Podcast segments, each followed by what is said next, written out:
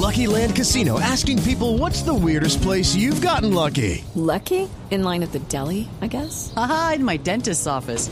More than once, actually. Do I have to say? Yes, you do. In the car before my kids' PTA meeting. Really? Yes. Excuse me, what's the weirdest place you've gotten lucky? I never win and tell. Well, there you have it. You can get lucky anywhere playing at LuckyLandSlots.com. Play for free right now. Are you feeling lucky? No purchase necessary. Void where prohibited by law. 18 plus. Terms and conditions apply. See website for details.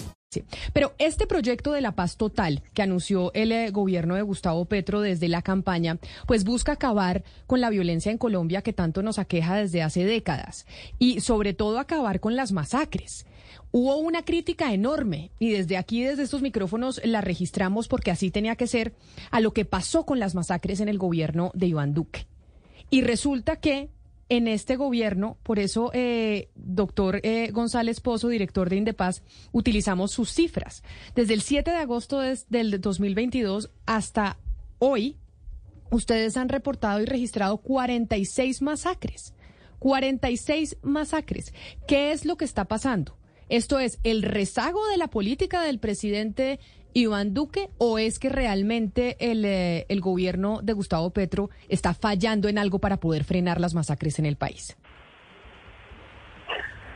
Bueno, diríamos, eh, si nosotros vemos, la, pues, hacemos alguna comparación en estos de estos cinco meses, eh, o sea, de cinco meses del gobierno de Petro para tomar esa cifra como referencia o hasta ahora, con un periodo similar de la última fase del gobierno del presidente Iván Duque, pues vemos que la situación es relativamente similar. Eh, cuando hicimos la comparación cinco meses a cinco meses, daba una pequeña diferencia hacia arriba, pero que no podríamos decir que es significativa en la cifra para el último periodo de meses del presidente Duque. Eso quiere decir que efectivamente la política nueva de paz total y de diálogos con estos diferentes grupos desarrollada por eh, el gobierno actual, pues no ha modificado la tendencia, no ha tenido más efectividad de lo que se venía haciendo en el anterior periodo. Allí mm, hay que decir, bueno, ¿qué es lo que está pasando? Entonces yo, diría que lo primero que tener una comprensión de qué es este fenómeno criminal. ¿Y que- ¿Quiénes hacen las masacres? No, eh, por supuesto, cuando publicamos estos, hacemos estas cifras, hablamos de presuntos responsables. Y mm, hay indicios de responsabilidad de los grupos que están conversando con el gobierno, eh, de responsabilidades en un 35% de estas masacres. Hay mucha actividad de sicariato y mm, de pequeñas bandas locales y motivaciones de diferente orden. Es decir, no son las masacres que se presentaron como secuencia, como práctica corriente durante los años 90 y primera parte de este siglo, era una metodología de expansión paramilitar. Aquí hay una dinámica mucho más mafiosa y con, pues, eh, digamos, más focalizada, más local, asociada, a, por supuesto, a negocios de narcotráfico, de microtráfico, de disputa de tierras, de diferentes intereses de beneficio. Entonces, ¿eso qué quiere decir? Que, que, que si se lograra un cese al fuego verificado y sostenido por lo menos seis meses y ojalá más con los grupos de actuales conversaciones, hay que, habría que tener una política para el resto, para ese 60, 70% de fenómeno, de fenómeno criminal que está sustentado en otras dinámicas. Les puedo poner un ejemplo.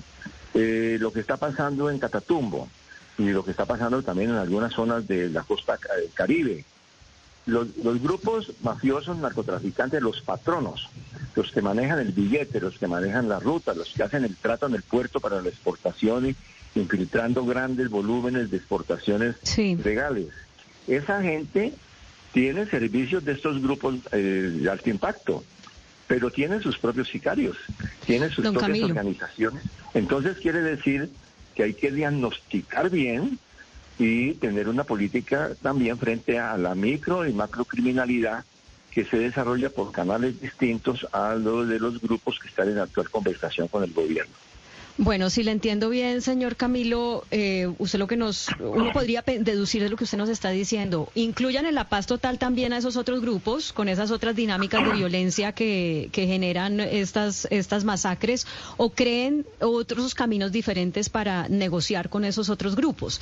Eh, pero yo lo que quisiera saber es si usted considera que la política de paz total de este gobierno, que muchas personas consideran desordenada y generosa, está incentivando que esas masacres persistan en el territorio nacional, así las dinámicas que las provocan sean distintas, como nos acaba de explicar. Yo creo que estimulando no, por el contrario, yo creo que se está creando un ambiente de presión y un ambiente de, en, cada una de estas mesas y sobre todo de opinión eh, en contra de cualquier acción violenta de estos grupos. Ahí se les está cobrando cuentas por cada pequeña agresión a la población civil yo creo que eso es positivo. Hay una hay una gran unidad de, propósito en la sociedad colombiana para condenar cualquier acción violenta. Lo que pasa es que sí, hay que tener otras políticas. Yo creo que no necesariamente de negociación. En todo caso, se está intentando, eso, eso ha informado y hay que seguirle la ruta. Eh, estas conversaciones con grupos locales, como el caso de Buenaventura, con los Chotas, o como en Medellín, que aquí han hablado de 12 bandas locales, que no son tan pequeñitas, pero que están articuladas a estos grupos de alto impacto se están haciendo esas experiencias, yo creo que hay que seguirles el, trazo, pero la política frente a esto es múltiple. No basta con, ni con conversaciones, ni con ceses al fuego.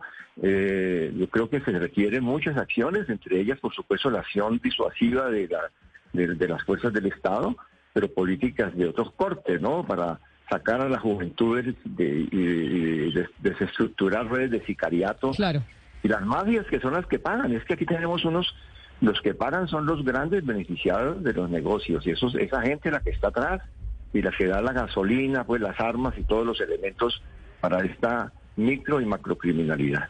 Hablar de las masacres es importante porque el año pasado hablamos mucho y como nos dice usted, doctor Camilo González Pozo, pues seguimos con el mismo ratio en cinco meses tuvimos 46 masacres. Es decir, no ha cambiado mucho en estos eh, meses de gobierno y se sigue asesinando a la gente en nuestro país. Estamos eh, 12 del día, 40 minutos. Les recordamos que estamos en YouTube conectados por si ustedes quieren meterse a ver nuestra transmisión en la cuenta de Blue Radio Colombia y también Sebastián en Facebook en la cuenta de Blue Radio. Ahí también estamos en vivo. Sí, todos los días. Y senador Ávila, ustedes llegaron, bueno, digo usted la bancada y el gobierno a hacer un cambio de 180 80 grados en todo lo que tiene que ver con estos temas. Reanudaron la negociación con el ELN, esta política de paz total, un lenguaje y una aproximación al tema de las drogas totalmente diferente. Usted como experto en temas de orden público, realmente cuando los colombianos, ¿usted cree que sinceramente van a sentir el impacto entre comillas positivo o no sé si será positivo, solo lo dirá el tiempo, de esas políticas en la vida de la gente? ¿Cuándo se dará eso? Mire, a ver, yo aclaro, aclaro lo siguiente. En este momento en Colombia opera un grupo armado ilegal, el ELN, y 52 organizaciones criminales. De esas que entren en la tipificación de la ley son más o menos 23 y al final yo creo que vamos a terminar negociando con 10 o con 11. Ese es el resultado. Ahora eso es mucho, pero el resultado es ese. Es decir, aquí ni vamos a acabar la criminalidad, ni vamos a acabar la última mata de coca, nadie ha prometido eso. Lo que estamos diciendo es que vamos a reducir esto por lo menos un 50%, que sería un logro inmenso. Dos, que he dicho yo, cualquier política de paz, no, no hablemos de seguridad, cualquier política de paz tiene dos pedazos, la zanahoria y el garrote. La zanahoria creo que está bien diseñada, que es esto que llamamos paz total, una ley de orden público y la ley de sometimiento a la justicia que vamos a aprobar en las próximas tres o cuatro semanas que se presenta y luego ocho semanas de debate. Lo que no veo y lo que yo he criticado y le he dicho personalmente al ministro de la Defensa es que no veo la política de seguridad. Hey guys, it is Ryan. I'm not sure if you know this about me, but I'm a bit of a fun fanatic when I can. I like to work, but I like fun too. It's a thing. And now the truth is out there. I can tell you about my favorite place to have fun. Chumba Casino. They have hundreds of social casino style games to choose from with new games released each week. You can play for free anytime, anywhere and each day brings a new chance to collect daily bonuses. So join me in the fun. Sign up now at ChumbaCasino.com. No purchase necessary. BGW. Void were prohibited by law. See terms and conditions. 18 plus. Es decir, no hay un cambio sustancial en la forma como se combate la criminalidad. Por lo siguiente, y rápidamente, uno, los grupos que no entren, pues hay que perseguirlos. Los campesinos que no quieran er, erradicar voluntariamente, pues hay que arrancarles la mata, además porque en muchas de esas zonas hay cultivos industriales y para eso necesitamos una gran política de choque contra organizaciones criminales. Por ejemplo, ¿qué, hemos, qué he dicho yo? Acabar el tema de las fuerzas de, no, mantener las fuerzas de tareas territoriales, pero crear unas fuerzas de tareas contra organizaciones criminales es una de las soluciones. Otra cosa que hay que tener en cuenta, eh, a los grupos criminales se les, claro, se les puede convencer, se les disuade en una mesa, hay un efecto contagio, como lo dice aquí Camilo González, que uno dice, pues si uno comienza a negociar, eso va a causar una desensitivación de la violencia, pero también se les puede someter, se les puede obligar a negociar. Es decir, aún con los que se están negociando, si no hay acuerdo de cese ni nada, se tiene que apretar y apretar, el Estado no puede dejar de operar. Y lo tercero, y que yo creo que esta es la parte importante, esto que estamos hablando, que llamémoslo así, a excepción de lo de Medellín, es lo que llamamos seguridad rural. Pues hay una crisis de seguridad ciudadana y también ahí tenemos una deficiencia de la política. Nosotros nos habían dicho a finales de enero, principios de febrero, vamos a presentar una política de seguridad nacional, rural y una política de seguridad ciudadana. Ninguna se ha presentado. Hubo una rueda de prensa hace dos días en el Palacio de Narillo, ustedes la, la, mencionaron en, prensa, pero lo cierto es que a nivel de ciudades, que eso es otro fenómeno, el robo de celulares, el robo en Transmilenio o en el mío, etcétera, es otro, otro, otro tipo de criminalidad que no va a entrar en la paz total. O sea, nosotros no vamos a hacer procesos de paz con los caminos en Bogotá ni nada. Esos son bandas que hay que perseguir y ahí nos falta la política. Pero eso es lo que pasa. Pero, pero mire, ya que usted está hablando de política, ya tienen mis compañeros eh, más preguntas sobre el tema del, de la estrategia en seguridad, de lo que está pasando con las masacres en este gobierno, que siguen disparadas como estaban en el anterior.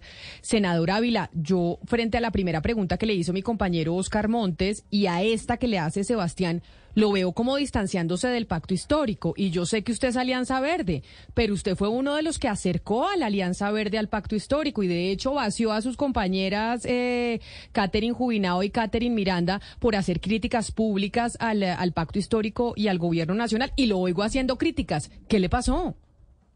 No, nosotros no, yo, nosotros seguimos, estamos de hecho trabajando en la ley de sometimiento, seguimos, pero sí nosotros requerimos unos mayores niveles de articulación. Es decir, nosotros podemos diseñar la mejor ley de paz total, que yo creo que es muy buena lo que estamos diseñando, pero necesitamos que el garrote también funcione. Eh, nosotros necesitamos que se aprenda a comunicar, como esto del señor Jorge Luis Alfonso López, y que nos expliquen con qué grupo es que el señor podía facilitar una conversación. Dar explicaciones. Lo que yo siento es que eh, en materia, Camila, yo lo digo, yo creo que nosotros no hemos cambiado la política de seguridad que se traía desde el gobierno Duque. Es lo mismo y los resultados lo están dando. Necesitamos que se presente la nueva política de seguridad, es lo que nosotros estamos pidiendo. Señor González Pozo, ya que el señor Ariel Ávila habla sobre la política de seguridad, a mí sí me gustaría preguntarle a usted por los nuevos retos de seguridad que tiene el país, porque son muy distintos a los que tuvimos durante el conflicto, ¿cierto? Los grupos armados de hoy en día, que tienen mucho de ser también organizaciones criminales de, crimen organizado, pues no buscan enfrentarse con las Fuerzas Armadas como sí lo hacían, por ejemplo, las FARC. Se mimetizan muy bien en comunidades, están muy bien infiltradas. No por eso son menos peligrosas. Las cifras que estamos viendo. Pero entonces a mí sí me gustaría saber, ¿usted qué opina? ¿Cuál debería ser el nuevo rol que debe ejercer el ejército? ¿Cómo usar la iniciativa militar de una manera distinta a la que hemos visto en el pasado para apoyar eh, ciertos avances en materia de seguridad? Bueno, las políticas y los enunciados de estrategia son intenciones y luego hay que ver sus desarrollos. En todo caso, si uno quiere analizar qué hay de novedad en la política de seguridad, pues algo se está planteando en la parte correspondiente del plan de desarrollo. Ahí hay algunos elementos de lo que es el diseño de seguridad, de, convivencia ciudadana, defensa y demás, desde una perspectiva también de seguridad humana. Pero el, asunto central aquí es saber eh, dónde están los grandes problemas. Y el problema no es centralmente un asunto de grupos armados. Yo creo que ahí es donde está la falla cuando se han hecho caracterizaciones en el pasado y que no se ha superado en la interpretación actual, aunque sí hay análisis. En Colombia lo que hay son complejos macrocriminales, con el elemento articulador es el de eh, los poderes, poderes económicos y poderes políticos que utilizan la violencia para procesos de acumulación de riqueza y de poder. Es decir, los elementos armados son funcionales a esas estructuras mafiosas, macrocriminales y también a eh, los propósitos de obtener rentas desde acciones armadas al servicio de esos complejos. Es decir, quienes obtienen rentas supuestamente para economías de guerra, eh, pues simplemente son funcionales a estructuras mayores nacionales e internacionales. Entonces es que hay que replantear la política y dirigirse a los eslabones centrales donde está la articulación de la economía y la política de la macrocriminalidad. Son los lavadores de activos, es la gente que funciona haciendo circular, por ejemplo, si entran al país, algunos, el que menos habla, habla de 10 mil millones de dólares de retorno de los negocios ilícitos, incluso podría ser más si se combina el oro, eh, otros productos, la trata de personas y el narcotráfico. ¿Y eso por dónde entra? Eso no le entra a Guacho, ni le entra a, Mordisco, ni a ninguno de esos.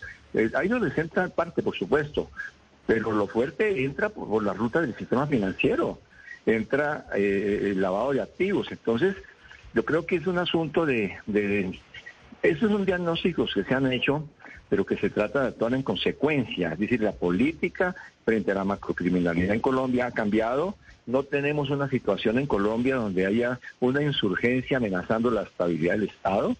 El ELN, que eh, pues es calificado como un grupo rebelde en diferentes análisis, no están por la toma del poder, ellos están por permanecer con una acción armada, preservando poderes locales yo creo que están más entrampados en su propia lucha armada que resueltos a buscar una revolución por las armas.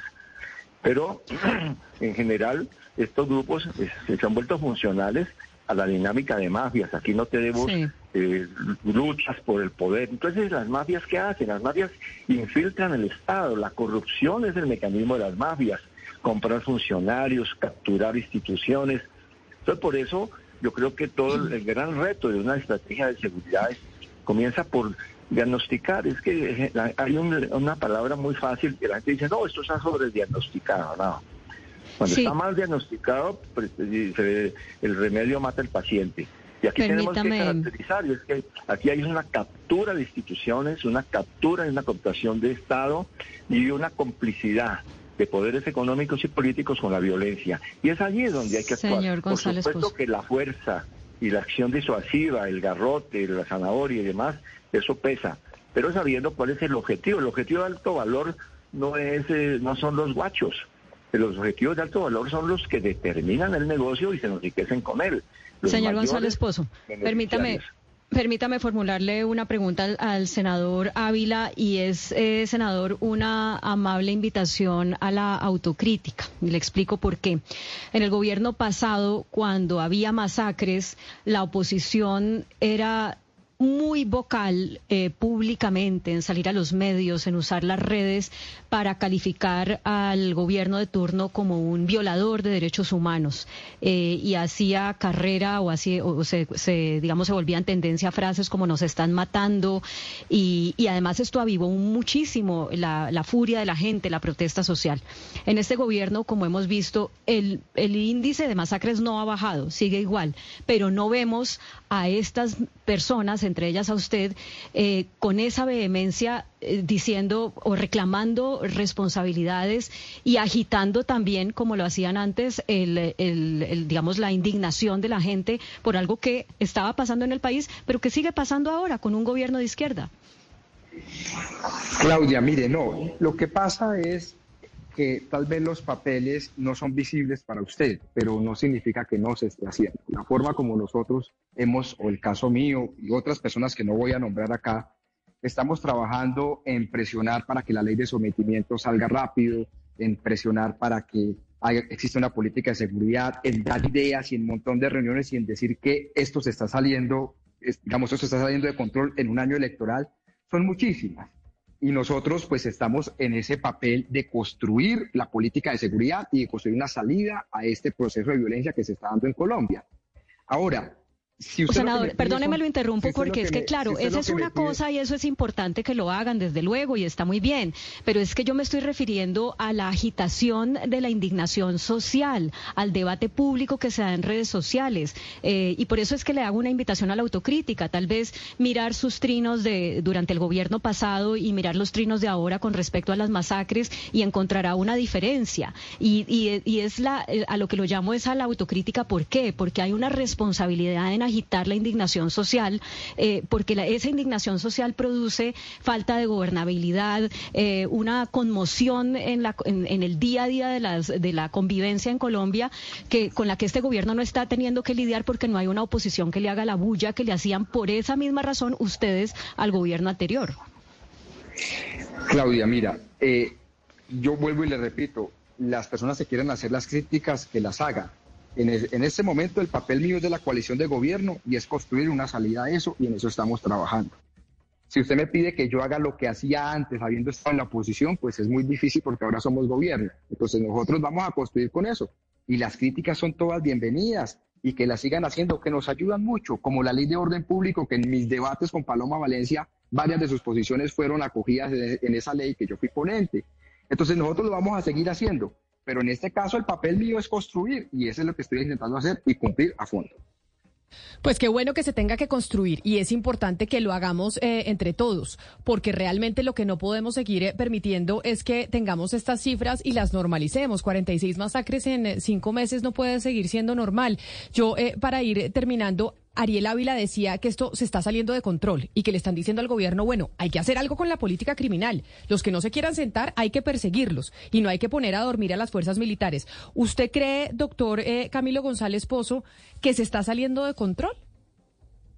No, yo creo que tenemos una violencia persistente y que eh, las políticas que se están poniendo en marcha no, eh, no se han desplegado todavía para que podamos decir ese remedio está mal. Yo creo que lo que se está haciendo es parcial, va a tener un resultado parcial, porque no depende de las conversaciones con grupos armados que baje radicalmente los índices de violencia. Tenemos una situación que no podemos desconocer y es que ha habido una tendencia a la baja de muchos indicadores que viene de atrás, no es un asunto de los últimos meses y que eh, eso habría que interpretarlo porque yo creo que allí hay eh, están las claves, pero que por supuesto la acción de la fuerza pública, de la inteligencia, todos los elementos disuasivos tienen que estar pendientes. No se puede declinar por parte del Estado ningún eh, elemento de control territorial ni hacer ni hacer concesiones a quienes quieran pretender usar diálogos y conversaciones con el gobierno para fortalecer negocios de narcotráfico, de control de poblaciones o de seguir agrediendo a la gente. Dice, el pretexto de que se están perfeccionando los protocolos no puede eh, aceptarse para ningún tipo de agresión a la población civil. ¿Cómo así que un grupo de estos llamados disidentes o de algunas eh, eh, expresiones fusilan tres personas y salen a decir que es que eran unos jóvenes que eran colaboradores del clan del Golfo de otro grupo y a la inversa. Me parece que debe mantenerse la vigilancia, la presión, la indignación ciudadana frente a toda violencia y acompañar a la fuerza pública en la medida en que es su obligación el, hacer un trabajo de, control, de defensa de los derechos ciudadanos, pero tampoco eh, podemos nosotros pensar que es la acción eh, de militar y policial eh, el eje de la respuesta. Esto tiene que ser una respuesta, como se ha dicho, social, y eso no es ningún descubrimiento de, ahora, sino que tiene que haber una respuesta integral. Si no se, se, no, se, no se le ofrece a la gente alternativa frente a los, al, tema del narcotráfico y de los cultivos ilícitos, o las, todas las trampas de los que explotan el oro y demás, pues eh, allí va, va, a reproducirse la violencia. Yo creo que es un reto enorme Así y que requiere una política, eh, eh, digamos, de muchas dimensiones.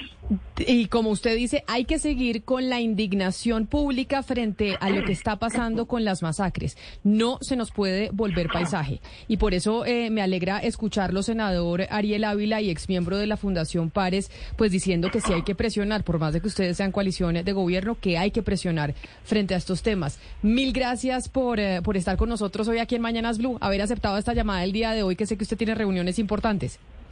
A ustedes un abrazo, mil gracias. Y una cosita de 30 segundos, Camila. Eh, la paz total uno la puede llamar como una política para desestructurar los factores más grandes de violencia, pero no todos los factores. La política de seguridad ciudadana en Cali, que ha aumentado el 11% del homicidio, o en Barranquilla, tiene que seguir andando independientemente de la paz total. O sea, hay unas cosas que se articulan, pero hay otras cosas que no, como la política de seguridad urbana. Muchas gracias, senador. Y lo mismo para usted, doctor Camilo González Pozo, director de Indepaz, del Instituto de, Estudios para el Desarrollo y la Paz. Gracias por haber estado en estos micrófonos hoy hablando de eso que no podemos olvidar. Camila. Que acá se sigue matando gente. Dígame, Claudia. Ay, no lo despida, que es que, imagínese que, acuérdese que él fue ministro de Salud en el gobierno Gaviria, del 90 al 92, y es ah. súper importante poder En el gobierno que se estructuró la ley 100 que quiere eh, la ley 100 es del 93, pero sí, ya se estaba cocinando. Claro. Eh, entonces, doctor Camilo, usted no firmó la carta de exministros y exviceministros eh, que dimos a conocer ayer y quiero preguntarle si usted está de acuerdo con el proyecto de reforma a la salud que propone la ministra Corcho o por qué no firmó la carta de exministros. Bueno, primero no me llamaron para invitarme a firmar la carta. Eh, en segundo lugar, no, no conozco el texto del proyecto, sí conozco las líneas generales, incluso en el, plan de desarrollo se incluye lo fundamental. Si yo miro lo que está en el plan de desarrollo, en el capítulo de salud, eh, me parece que está bien, bien planteado, porque está el énfasis en atención primaria y en llegar a los sitios donde el sistema no llega, evitar inequidades, arreglar los problemas financieros no, yo creo que eh, hay un planteamiento importante, hay que reformar el sistema, yo creo que está que está bien y, la reforma tiene que ser integral. Ahora ya entrar en detalles, usted, tengo todo el material y ahora tengo una reunión donde van a pasar más información para poder opinar con Ah, bueno, pues cuando se lea el material y tenga opinión, lo llamamos para que nos cuente. Si le parece, doctor González Pozo, mil gracias. Con mucho gusto. Un abrazo especial. un saludo. A los dos, mil gracias por haber estado aquí y a ustedes por haber estado conectados en esta transmisión a través de YouTube. Ya saben que a las 12 del día nos conectamos, prendemos nuestras cámaras en YouTube y en Facebook para que estén eh, con nosotros. Mil gracias por acompañarnos. Ya llegan nuestros compañeros de Meridiano Blue y nos volvemos a encontrar mañana a la misma hora. With Lucky Land slots, you can get lucky just about anywhere. This is your captain speaking. Uh, we've got clear runway and the weather's fine, but we're just going to circle up here a while and uh, get lucky. No, no, nothing like that. It's just these cash prizes add up quick. So I suggest you sit back, keep your tray table upright, and start getting lucky. Play for free at LuckyLandSlots.com. Are you feeling lucky? No purchase necessary. Void where prohibited by law. 18 plus terms and conditions apply. See website for details.